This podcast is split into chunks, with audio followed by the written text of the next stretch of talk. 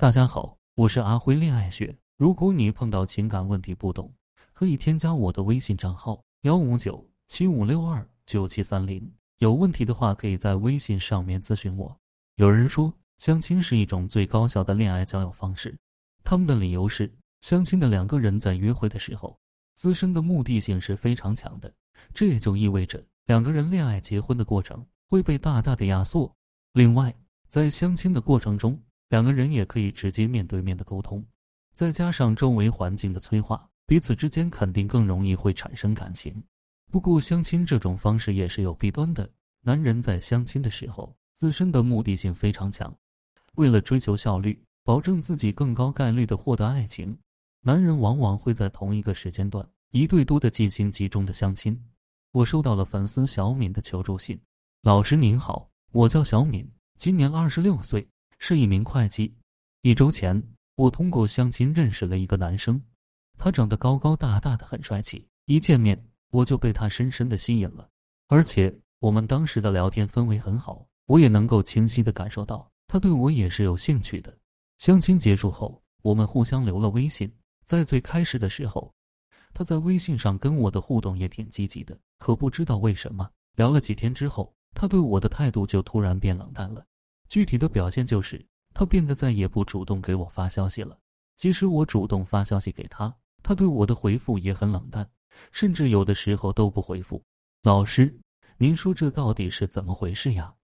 为什么男人对小敏的态度会来了一个一百八十度的大转弯呢？因为男人的相亲模式很有可能是一对多的。在最开始的时候，他觉得小敏的条件还不错，完全可以作为伴侣的发展对象。他对小敏的态度才会如此的殷勤和热情的。可是，跟小敏相完亲之后，男人又遇到了一个更吸引他的女生，这也就意味着小敏成了那个可以被舍弃的目标。小敏的第一反应就是：“老师，您说我现在到底该怎么做才能挽回这段感情呢？”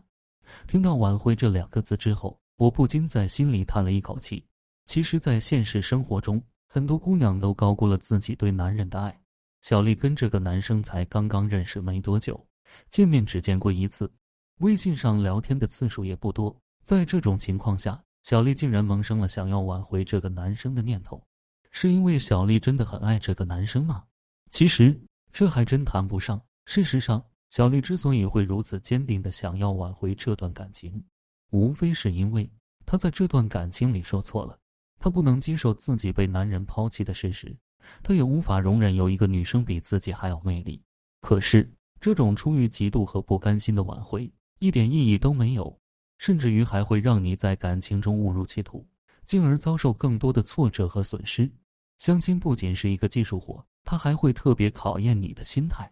在相亲的过程中的好心态到底指的是什么呢？第一点，一定要敢于舍弃。在相亲的过程中，无论你遇到了一个自己多么喜欢的男生。都要随时做好舍弃他的准备。这么做的目的，不是为了真的舍弃这个男生，而是在用这种心态来提升自己在这段关系中的框架。当你在内心不敢抛弃一个人的时候，变得谨小慎微，不敢去反驳对方的观点，甚至是不敢去表达自己意愿时，你在这段感情里的框架就会变得非常低。一个在感情中时刻保持低框架的人，是很难获得伴侣的尊重和珍惜的。时刻清醒地认识到你有舍弃他的权利，这才能让你在这段关系中保持平衡。另外，我们还要知道的是，在相亲阶段，即使我们在喜欢一个男生，两个人之间的情愫也不是爱情，这是因为爱不只要有吸引做前提，还要以亲密和承诺做根基。只有吸引却没有亲密和承诺的感情，我们只能称之为喜欢而不是爱。第二点，一定要充满自信。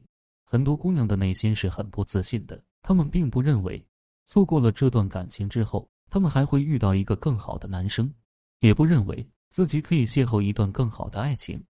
该如何收获自信呢？建立起一套自我认可机制。